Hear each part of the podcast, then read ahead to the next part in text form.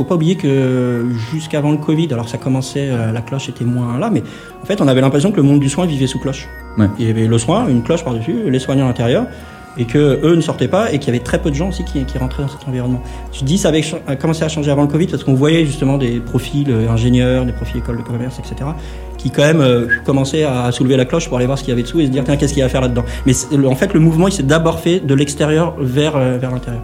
Et, je pense qu'on aurait tout intérêt à encourager les soignants à dire allez voir aussi en dehors de la cloche ce qui, se passe. C'est qu'à un moment en tant que soignant, moi j'ai eu l'impression de me dire mais là il y a un train en fait.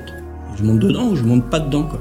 Parce que sinon j'aurais pu. J'avais déjà deux boulots à l'époque. J'étais déjà à l'hôpital, j'étais déjà en libéral. J'aurais pu me dire bon bah voilà je reste comme ça, je vais pas me prendre un troisième boulot. Et, euh, en fait bah, depuis cinq ans et demi, c'est le troisième boulot qui a pris le dessus sur, sur le. Et bonjour et bienvenue sur Made Tech, euh, le podcast qui donne la parole à celles et à ceux qui inventent la santé de demain en alliant soins et nouvelles technologies. Euh, Aujourd'hui, j'accueille euh, Dr Alexandre Maisonneuve. Bonjour Alexandre. Je suis vraiment ravi de t'accueillir ici, euh, bah, tout simplement parce que tu es l'un des rares médecins entrepreneurs en France. Je tiens à souligner, c'est vrai. Donc, tu as exercé la médecine d'urgence pendant 15 ans au, en centre hospitalier de, de Vendée.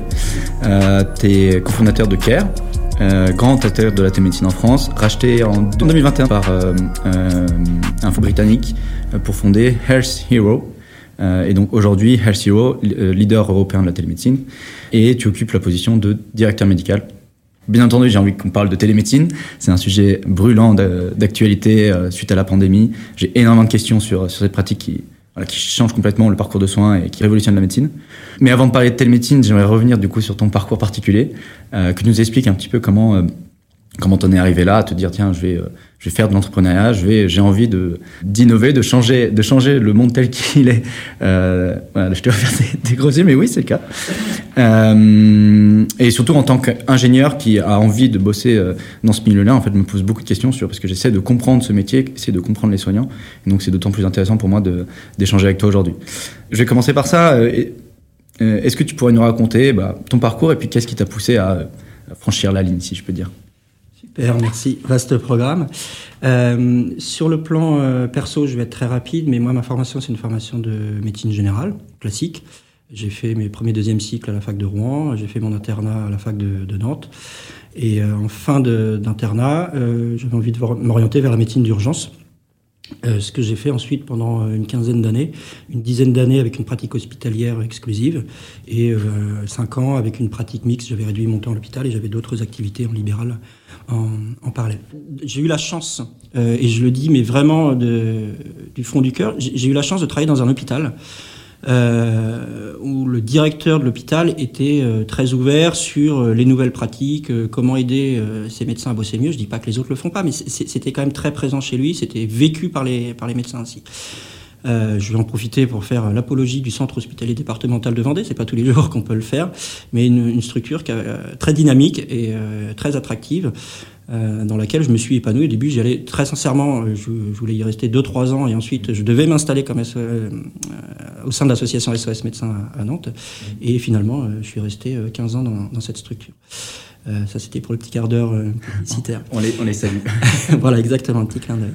Euh, j'ai donc eu un exercice mixte ensuite, et avec toujours euh, en, en libéral ce que, ce que j'avais aussi à, à l'hôpital, c'est-à-dire comment est-ce qu'on peut améliorer la pratique, euh, qu'est-ce qu'on développe comme nouvelle activité. Pour donner un exemple très simple, on avait développé avec ce directeur d'hôpital ce qu'on appelle une unité d'hospitalisation temporaire. Ce qui est assez rare dans un hôpital, on est plutôt à avoir des services qui sont ouverts du 1er janvier au, au- au 31 décembre.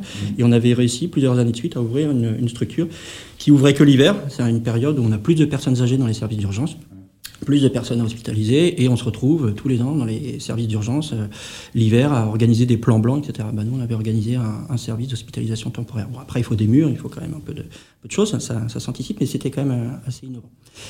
Sur la partie euh, sur la partie urgence, il y avait quelque chose qui nous manquait beaucoup à l'époque et qui manque encore beaucoup, c'est sur la partie SAMU. Donc le SAMU, c'est la régulation téléphonique des, des appels d'urgence. On travaille beaucoup au son, ce qu'on est en train de faire aujourd'hui. D'ailleurs, on fait un enregistrement uniquement euh, audio. Donc on apprend à développer le- l'oreille pour comprendre ce qui se passe à l'autre bout, bien comprendre ce que la personne nous dit, bien comprendre ce qu'elle nous décrit quand c'est un accident, qu'elle est en train de décrire un accident. Et on n'avait pas l'image, on n'avait jamais l'image, on n'avait pas encore de transfert de, de photos, etc. Donc on était obligé d'imaginer euh, ce, qui, se passait sur place. Et donc, moi, j'avais toujours cette petite musique en tête de me dire, mais il faudrait qu'on ait de la vidéo, il faudrait qu'on arrive à augmenter le système, etc. On avait même d'ailleurs, euh, dans les années, 2000, fin des années 2014, 2015, 2015. on avait refait toute la salle de, régulation dans l'hôpital, etc. Il y avait une belle inauguration avec des politiques du coin, etc.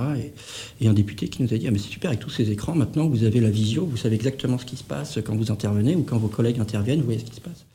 Non, non, monsieur, ça nous ne l'avons pas. Euh, et, ça avait été un petit peu un révélateur pour moi de me dire il faut qu'on avance sur, ce sujet, visio, synchrone, etc., comprendre ce qui se passe. Et en même temps, moi j'étais en, libéral et euh, il y avait tout le sujet du suivi de patients. Et de me dire mais je fais systématiquement revenir des patients alors que parfois c'est juste bonjour, ça va bien, ça va mieux depuis que vous êtes tordu la cheville, vous n'avez plus mal, vous arrivez à marcher, bon bah, ok, vous reprenez le boulot, etc. Et donc ça, de se dire, c'était des choses que finalement on aurait pu faire à, distance. J'ai l'impression que, que, tu me décris tout, tout, ça, que en fait, tu as eu énormément d'idées. Euh, voilà, tu te lèves le matin, tu as une idée, ou, euh, tu, tu rencontres quelqu'un, ça te donne une idée. Comment en fait euh, t'en passes à, ok, en fait, j'ai cette idée, puisqu'on a tous plein d'idées, et les gens qui, sont, qui travaillent dans, dans les centres hospitaliers, on en, on en des tonnes. comment concrètement t'es passé à, ok, on va, on va le faire, on y va? J'ai pas plus d'idées que la moyenne, hein, ça c'est très clair. Je pense pas que je, je c'est pas une question personnelle, mais on a tous, et je suis convaincu de ça, et je l'ai vu tous les jours en fait euh, en, travaillant avec des soignants, tous les soignants ont des idées, mais euh, un reproche, on a un super système de santé, il n'y a pas de débat là-dessus, on a une super formation, on a des super formations, que ce soit médicales ou paramédicales, on a des professionnels qui, euh, voilà, qui, ont le soin dans, les tripes, qui croient, qui veulent le faire, qui vont bosser qu'il pleuve, qu'il vente, qu'il neige, que les conditions soient dures ou pas. Et on le voit ensemble avec le Covid. Hein. Les gens y vont, ils y vont. Ils disent que c'est dur. Il y en a certains qui, partent, il y en a certains qui en, ont marre. Mais euh, ils y vont, ils le font, ils le font parce que c'est utile, ils le font parce qu'il y a des patients en face, etc. Et, euh, et toutes ces idées que tous ces soignants ont tous les matins en se levant ou sous la douche, ils se permettent pas de franchir le, pas en fait parce qu'on n'est pas du tout formé à ça. On est des bons experts du soin. J'ai envie de dire, mais avec tout, avec tout le respect que j'ai pour les ouvriers spécialisés, nous sommes des OS du, du soin. On est formé à, à, effectuer des actes, à, bien les faire, à bien les répéter. Euh, si on prend l'exemple d'un chirurgien, un bon chirurgien, c'est quelqu'un qui sait répéter le même acte de la même façon, de la façon la plus parfaite, parfaite possible, la plus rapide possible, un nombre infini de fois quasiment. Donc euh, on est vraiment formé à ça, on est moulé là-dedans et on n'est pas du tout ou très peu ouvert sur, euh, sur le reste. Un exemple tout simple, moi quand j'étais étudiant, j'aurais adoré euh, faire un Erasmus, mais à l'époque euh, Erasmus ça s'appliquait pas pour les facs de médecine. Mmh. les cours d'anglais, j'ai dû en avoir trois heures dans toute ma formation médicale. Quoi. Donc on, on sort d'un monde, alors je sais que les choses ont changé, je suis plus tout jeune, je sais que les choses ont, ont changé depuis, mais c'est finalement assez récent dans le, dans le monde du soin. Donc il y a encore un certain nombre de gens qui ont ce profil dans le, dans le monde. Et moi, pourquoi je suis passé de l'autre côté C'est marrant, je dis de l'autre côté, c'est un truc qu'on pourra développer un petit peu plus tard si on veut. Pourquoi j'ai franchi le pas Je suis pas passé de l'autre côté. Pourquoi j'ai franchi le pas de l'entrepreneuriat C'est vraiment un hasard, c'est une rencontre. C'est une rencontre avec euh, les quatre cofondateurs de, l'époque, qui sont devenus des, potes d'ailleurs. Et c'est euh, catalysé par euh, un incubateur de start-up qui recherchait des profils particuliers à ce moment-là, justement pour réfléchir sur le sujet de téléconsultation. Donc c'est une volonté d'un startup studio, pas du tout issu du, monde du soin, et une rencontre entre cinq personnes. Et dans les cinq, j'étais le seul à être issu du, monde du soin. Et donc ça, ça fait le début, mais ça fait pas tout. C'est qu'à un moment, en tant que soignant, moi, j'ai eu l'impression de me dire, ben là, il y a un train, en fait. Et je monte dedans ou je monte pas dedans, quoi. Parce que sinon, j'aurais pu... j'avais déjà deux boulots à l'époque. J'étais déjà à l'hôpital, j'étais déjà en libéral. J'aurais pu me dire, bon, bah voilà, je reste comme ça, je vais pas me prendre un troisième boulot. Euh, et, en fait, bah, depuis 5 ans et demi, c'est le troisième boulot qui a pris le dessus sur, sur le reste. Ok. Bah, du coup, c'est intéressant que tu dises, euh, tu avais déjà deux boulots, euh, tu te dis, tiens, je vais, je, vais en prendre un troisième, j'y vais, je continue. en fait, comment tu... je pense qu'il y a aussi un... quand tu veux faire l'entrepreneuriat, tu as toujours ce, ce, risque où tu te dis, bon, bah, je sais faire quelque chose, je, suis dedans, et là, je sens que il y a une petite part de moi qui me dit, vas-y, sors, va, va, va autre part. Comment tu t'es euh, personnellement, tu t'es, euh, tu t'es euh, pas, écroulé en te disant, en fait, je vais jamais réussir, tu vois, à tout faire en même temps. Il y a une part de remise en question parce qu'en fait, on, sort d'un environnement où on est un peu l'expert. T'es médecin urgentiste dans un hôpital, les patients viennent te voir, bon bah c'est ok, cool, je vois un médecin urgentiste, il va me dire ce que j'ai ou il va m'expliquer, etc. Pour arriver dans un environnement où, sans déconner, tu maîtrises rien. T'as pas la formation, t'as pas les codes. J'ai pas fait d'école d'ingénieur, j'ai pas fait d'école de commerce. Mes quatre associés sont soit ingénieurs, soit issus d'école de commerce ou Sciences Po ou autre. Quoi. Et au début, tu as, euh, ouais, as le sentiment de l'imposteur, faut, faut pas se leurrer. Tu étais en train de te dire, moi avant de me dire que j'étais un entrepreneur, il a fallu du, un petit peu de temps quand même. Hein. La première année, je me le suis jamais dit. Je me suis dit, euh, ok, on est en train de faire un truc, on réfléchit à la téléconsultation, on va monter une boîte, mais jamais je me suis collé le, terme d'entrepreneur. Et d'ailleurs, même cinq ans après, c'est un mot que j'utilise rarement me, concernant. Certaines personnes me disent, ouais, t'es un entrepreneur, t'as monté une boîte qui fonctionne bien, tu l'as expliqué tout à l'heure, qui a intégré maintenant un groupe européen. Mais euh, et d'ailleurs, je me dis un jour, il faudra que je fasse, j'en sais rien, une école de commerce ou que je fasse un MBA, ou que je fasse un truc pour pour avoir le tampon. En plus, dans un environnement français, quand t'as pas la formation, quand t'as pas le tampon, il te manque euh, toujours un petit peu un truc. Ça a changé là depuis 5-10 ans. Euh, le côté euh, self-made man, si je peux me permettre ce, ce, petit anglicisme, est quand même plus reconnu. Mais euh, si t'as pas les, si t'as pas l'étiquette, t'es pas encore complètement crédible. Ou du moins, on se sent pas crédible si on n'a pas l'étiquette. Je pense que ça marche un petit peu dans les, dans les deux sens. Mmh. Donc oui, c'est pas c'est pas si simple. Il faut accepter ce Prise de risque, il y, y, a, un côté prise de risque parce que tu, tu viens d'un monde un peu confortable finalement, tu te poses pas de questions si tu bosses quand tu es soignant, que ce soit à l'hôpital ou en libéral, du boulot, t'en as. Euh, donc tu as une part de, de prise de, risque et puis d'être OK sur le plan intellectuel pour gérer un petit peu d'incertitude ou de, ou de méconnaissance par moment et tu apprends sur le tas. Justement, bah c'était les, deux questions que, que j'avais, donc sur, sur l'argent et ensuite sur la, la vision des, des, autres. Et, euh, euh, donc, si je reprenais, j'étais. Euh, euh, oui, la première chose qu'on demande, c'est un, un, business plan. Du coup, moi, euh, bah, ma question, c'est comment toi, tu l'as perçu quand es, justement tu es entré dans ce milieu Comment, qu'est-ce qui a été pour toi le, le, le choc, notamment En fait, comment selon toi on allie santé et business? C'est un, un, sujet compliqué, santé et argent. Euh, c'est un sujet toujours compliqué et dans le milieu français probablement un peu plus parce qu'on vit avec l'illusion que euh, la santé est gratuite et que par ailleurs la santé est le sujet quasiment primordial. Et la santé, euh, malheureusement, est loin d'être gratuite puisque c'est 220 milliards d'euros par an, soit 11% de notre PIB, donc c'est peut-être même un petit peu plus, 220-230 milliards d'euros par an. Donc c'est un budget colossal, c'est loin d'être gratuit.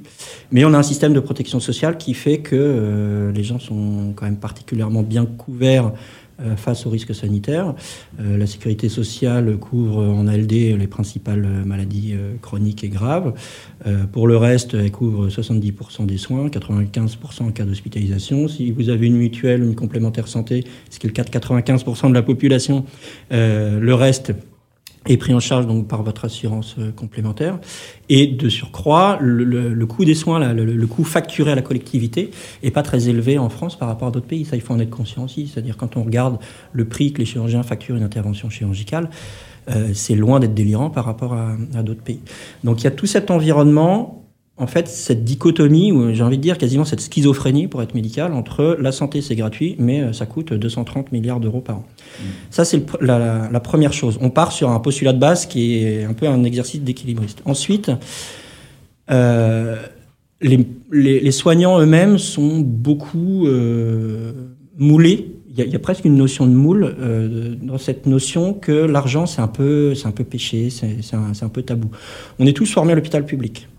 Tradition de l'hôpital public, c'est euh, les congrégations religieuses, c'est la charité. D'accord? L'hôpital public en France est né de, de, des hospices, qui étaient les endroits où on recueillait euh, les vieux qui avaient plus de famille, euh, les handicapés, les pauvres, euh, les personnes euh, qui étaient euh, errantes, enfin voilà, et les fous, j'ai oublié de dire à l'époque. On enfermait ces personnes-là dans des hospices, et c'était donc des congrégations religieuses qui, s'en occupaient. Et petit à petit, les médecins ont commencé à s'intéresser à ce qui se passait à l'intérieur, dans les murs. Ils ont commencé à aller voir, mais en fait, on peut peut-être faire quelque chose là-dedans. Parce que le métier de médecin, bah, à l'époque, c'était pour ceux qui pouvaient payer, donc euh, c'était pas dans les hospices. Donc c'est ça notre histoire. On est issu de, de, ça. Les infirmières, pendant longtemps, ont été des, des religieuses, hein, jusqu'à jusqu'à il n'y a pas si longtemps. On a d'ailleurs un certain nombre d'établissements de, de, soins, de, de cliniques qui ont été montés par des institutions religieuses. Bon, maintenant, elles sont intégrées dans des groupes, dans des plus grands groupes, donc il, en reste très peu. Mais on est quand même, on est issu de ce, monde-là. Et euh, donc, on n'a aucun mal à parler du soin, on n'a aucun mal à soigner les gens, on n'a aucun mal avec la diversité. Et d'ailleurs, c'est un, un, principe déontologique fort. On fait pas le tri des patients, on regarde pas ce qu'ils ont fait avant. Même aux urgences, si vous avez un mec qui vient de braquer une banque, qui en partant en courant s'est cassé une jambe et qui vient aux urgences, si vous avez un doute, euh, bah, vous n'avez pas de doute, vous le soignez, point. Et si euh, la police vient vous demander, euh, vous n'avez pas un mec qui vient d'arriver, qui s'est cassé une jambe, vous répondez pas. Par contre, euh, si on vous dit, euh, vous n'auriez pas monsieur machin et qu'on vous propose sous le papier euh, un, une demande officielle de, la police où vous êtes obligé de répondre oui ou non, j'ai monsieur machin, né le temps, qui est dans la, voilà, là vous ne pouvez pas mentir. Mais donc on, la, protection est, est, forte et on, on est formé, tout ça pour dire, pour illustrer le fait qu'on est formé à pas trop se poser de questions sur le fait de délivrer du soin à qui, c'est le soin pour tout le monde. C'est le, le, côté universaliste de notre système mmh. de, de, santé, ce qui n'est pas le cas dans. Mais c'est ce que tu, tu, énonces quand tu es euh, quand tu bah, deviens médecin, le, serment, etc. Mais c'est aussi vécu euh, vraiment en France de, de, de, manière euh, particulièrement prégnante. Donc quand on se lance, pour faire le lien, désolé de cette petite digression un peu longue, mais quand on se lance ensuite dans l'entrepreneuriat, la première question qui se pose dans l'entrepreneuriat, c'est l'argent. Hein, c'est qui finance, comment, comment ça se passe, de combien on a besoin, etc. Et c'est vrai que là, le regard du monde soignant sur euh, le médecin, l'infirmier ou le, le, soignant général qui, qui, est là avec cette étiquette d'entrepreneur et donc qui, qui parle d'argent ou qui est lié pour le coup à une, à une notion d'argent, c'est quelque chose qui n'est pas forcément compris par la communauté soignante. Il faut, et donc, on est obligé de. C'est-à-dire, qu'est-ce qu'on qu'est-ce qu'on va te dire? Bah, En gros, le, le, raccourci est vite fait de dire tu as un peu trahi la famille et maintenant euh, tu t'intéresses à la santé pour le côté euh, pognon, quoi, en gros. Hein. D'où euh, passer de l'autre côté. oui, oui, oui, oui, c'est que, oui, oui, il y a une partie de. On est, euh, il faut pas oublier, hein, là, là, alors je vais prendre l'exemple des médecins que je, je, connais bien, mais c'est un monde très corporatiste. Hein, à la fac, il y avait une corporation des étudiants en médecine, j'étais président de la corpo des étudiants en médecine, etc. On a des syndicats, on a l'ordre des médecins. Euh, voilà, on a des traditions. Euh, voilà, les internats ont leurs traditions qui sont régulièrement décriées, mais je pense qu'il faut respecter. Ça fait partie du, folklore aussi, et puis ça fait partie de l'esprit de corps. Faut pas oublier que le monde du soin, on vit des choses dures hein, euh, tous les jours. On en prend un peu plein la gueule. Donc on apprend à se forger une carapace et on a besoin de, moments d'exutoire. on a besoin de, sortir tout ça. Quand on va, et d'ailleurs tout le monde le fait, quand on va pas bien, qu'est-ce qu'on fait? On va voir un psy et on lui parle. Rien que le fait de parler, ça fait du. Bon, les médecins ont tendance parfois à picoler, à faire la fête et à dire des conneries. Bon bah voilà, c'est une autre forme d'exutoire ou à peindre des fresques sur des murs d'internat avec des scènes particulièrement euh, artistiques par moments. Donc oui, il y, a, euh, on, on, on, y a une notion de moule, il y a une notion d'esprit de corps, il y a une notion de famille même. C est, c est, mmh.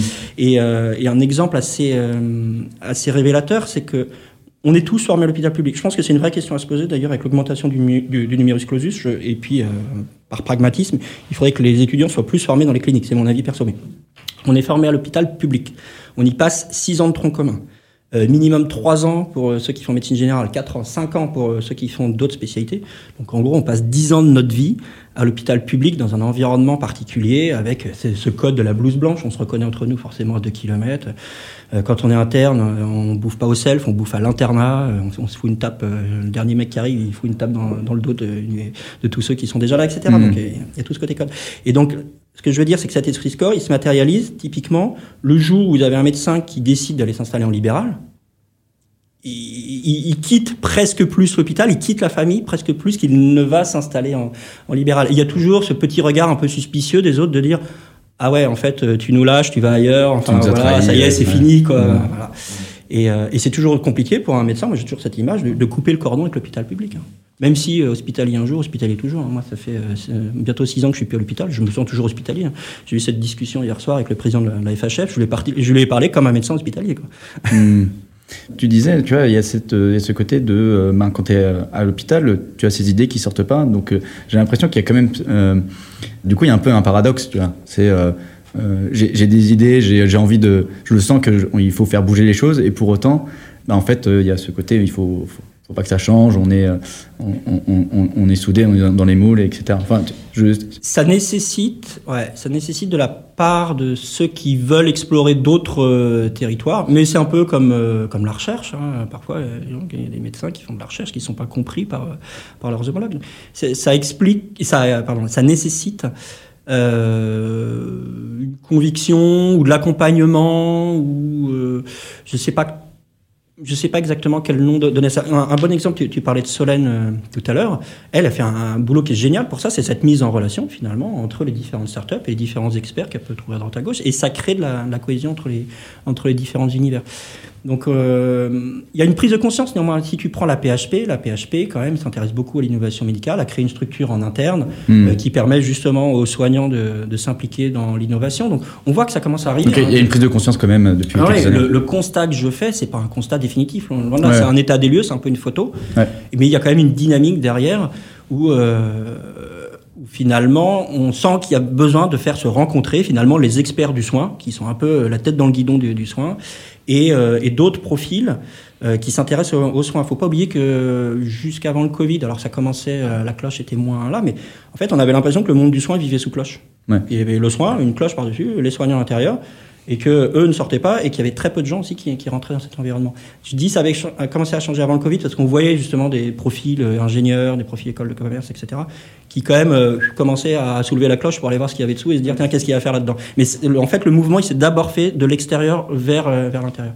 Et, je pense qu'on aurait tout intérêt à encourager les soignants à dire allez voir aussi en dehors de la cloche ce qui, se passe. C'est exactement ce que j'ai vécu hein, quand, quand je, suis sorti de mon école d'ingénieur. Je me suis dit bon, j'ai envie de bosser dans la santé, comment je fais? Et, et c'est vrai que c'est il y a cette, euh, il y a cette carapace un peu dure à aller. Euh, je, veux comprendre réellement qu'est-ce qui se passe, qu'est-ce que vous avez dans la tête, etc. Donc, euh, bah ça, ça, confirme un petit peu ce que, ce que, je, ce que je pensais.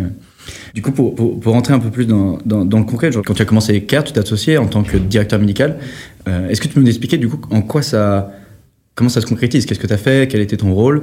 Parce que j'imagine que c'est un des chemins possibles pour un soignant qui veut commencer à, à aller de l'autre côté, de prendre cette, cette position. En quoi ça consiste, tu vois euh, Alors, c'est très transversal, donc je ne vais pas rentrer dans tous les détails, mais finalement, euh, je, pense que avant de rentrer même dans le détail de, CARE et de ce que c'est un directeur médical, une piste à bien explorer pour un soignant qui a une idée, qui veut la pousser au bout, etc., c'est de s'associer avec des profils très différents. On a tendance, et ça reprend, je suis désolé, je vais me répéter, mais ce que je reprends un petit peu tout à l'heure, on a tendance à s'associer entre nous. Moi, j'ai vu des médecins qui s'associent à trois pour développer une solution de téléconsultation, téléexpertise ou autre. Je veux leur dire, les gars, il y en a d'autres trop. Trouvez d'autres profils.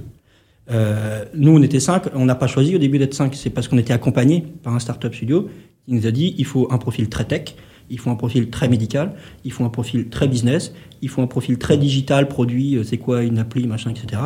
Et puis il faut un gars euh, qui gère euh, toutes les, tout le quotidien, tout le business, etc. Employons les, les vrais mots, la compta, les finances, on en est où, etc. Quoi. On va, on va sur un plan purement entrepreneurial. Et je pense que ça, c'est une réelle richesse. C'est compliqué, hein, on s'est engueulé. Hein. Mais à la fin, on se connaît toujours, on se voit toujours. Et, Ouais, c'est compliqué puisque justement vous vous connaissez pas, enfin vous vous, vous, comprenez pas aussi. Euh, euh, et, et, au début, il y a un temps de, il y a un temps de, il y a un temps de sémantique en fait, de, de comprendre, euh, parce que nous on arrive, on est habitué à notre euh, langage médical, on dit des trucs, mais moi je me suis retrouvé au début avec mes quatre associés en face qui me regardaient, mais genre, tu peux nous la faire différemment parce qu'on n'a rien compris en fait là. c'est marrant parce que et, moi de la même manière, hein, au début on parlait de d'EBITDA, de machin. Tu peux me la refaire là parce que c'est quoi un EBITDA? C'est exactement pareil dans tous les domaines. Je pense que euh, dans mon ancienne expérience, c'était associé, on était trois ingénieurs. Mmh. Pareil, parce que c'est facile. Ah oui, tu te comprends. Tu te comprends, ouais. Mais je, il faut réussir, je pense, à faire l'effort de dire, je vais pas comprendre les mecs, mais la richesse du, du truc, c'est d'avoir, pour le coup, je pense, des, des, profils très différents.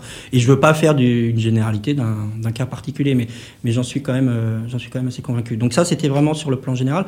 Après, un soignant, euh, voilà, dans une équipe de, de cinq comme ça, bah, en gros, euh, tout ce qui va concerner le médical, le soin, la réglementation, ça va lui retomber au début. Hein. Donc, euh, j'ai développé mes capacités de lecture de textes réglementaires, d'évolution réglementaire, de relations avec les, instituts, les institutionnels, euh, que ce soit le ministère de la Santé, l'assurance maladie, etc.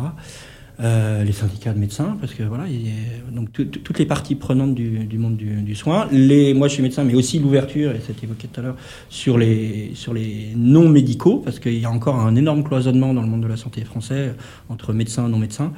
Euh, ça, je pense qu'il faut qu'on arrive à évoluer un petit peu. Les choses évoluent. On, il y a toutes les discussions sur les infirmières de pratique avancée, etc. Encore faut-il que la formation suive, parce que c'est pas, c'est bien gentil de dire les infirmières vont pouvoir faire ça, ça, ça. Il faut aussi qu'elles soient formées. Hein. Le, le, la clé souvent dans le monde de la santé, c'est la formation.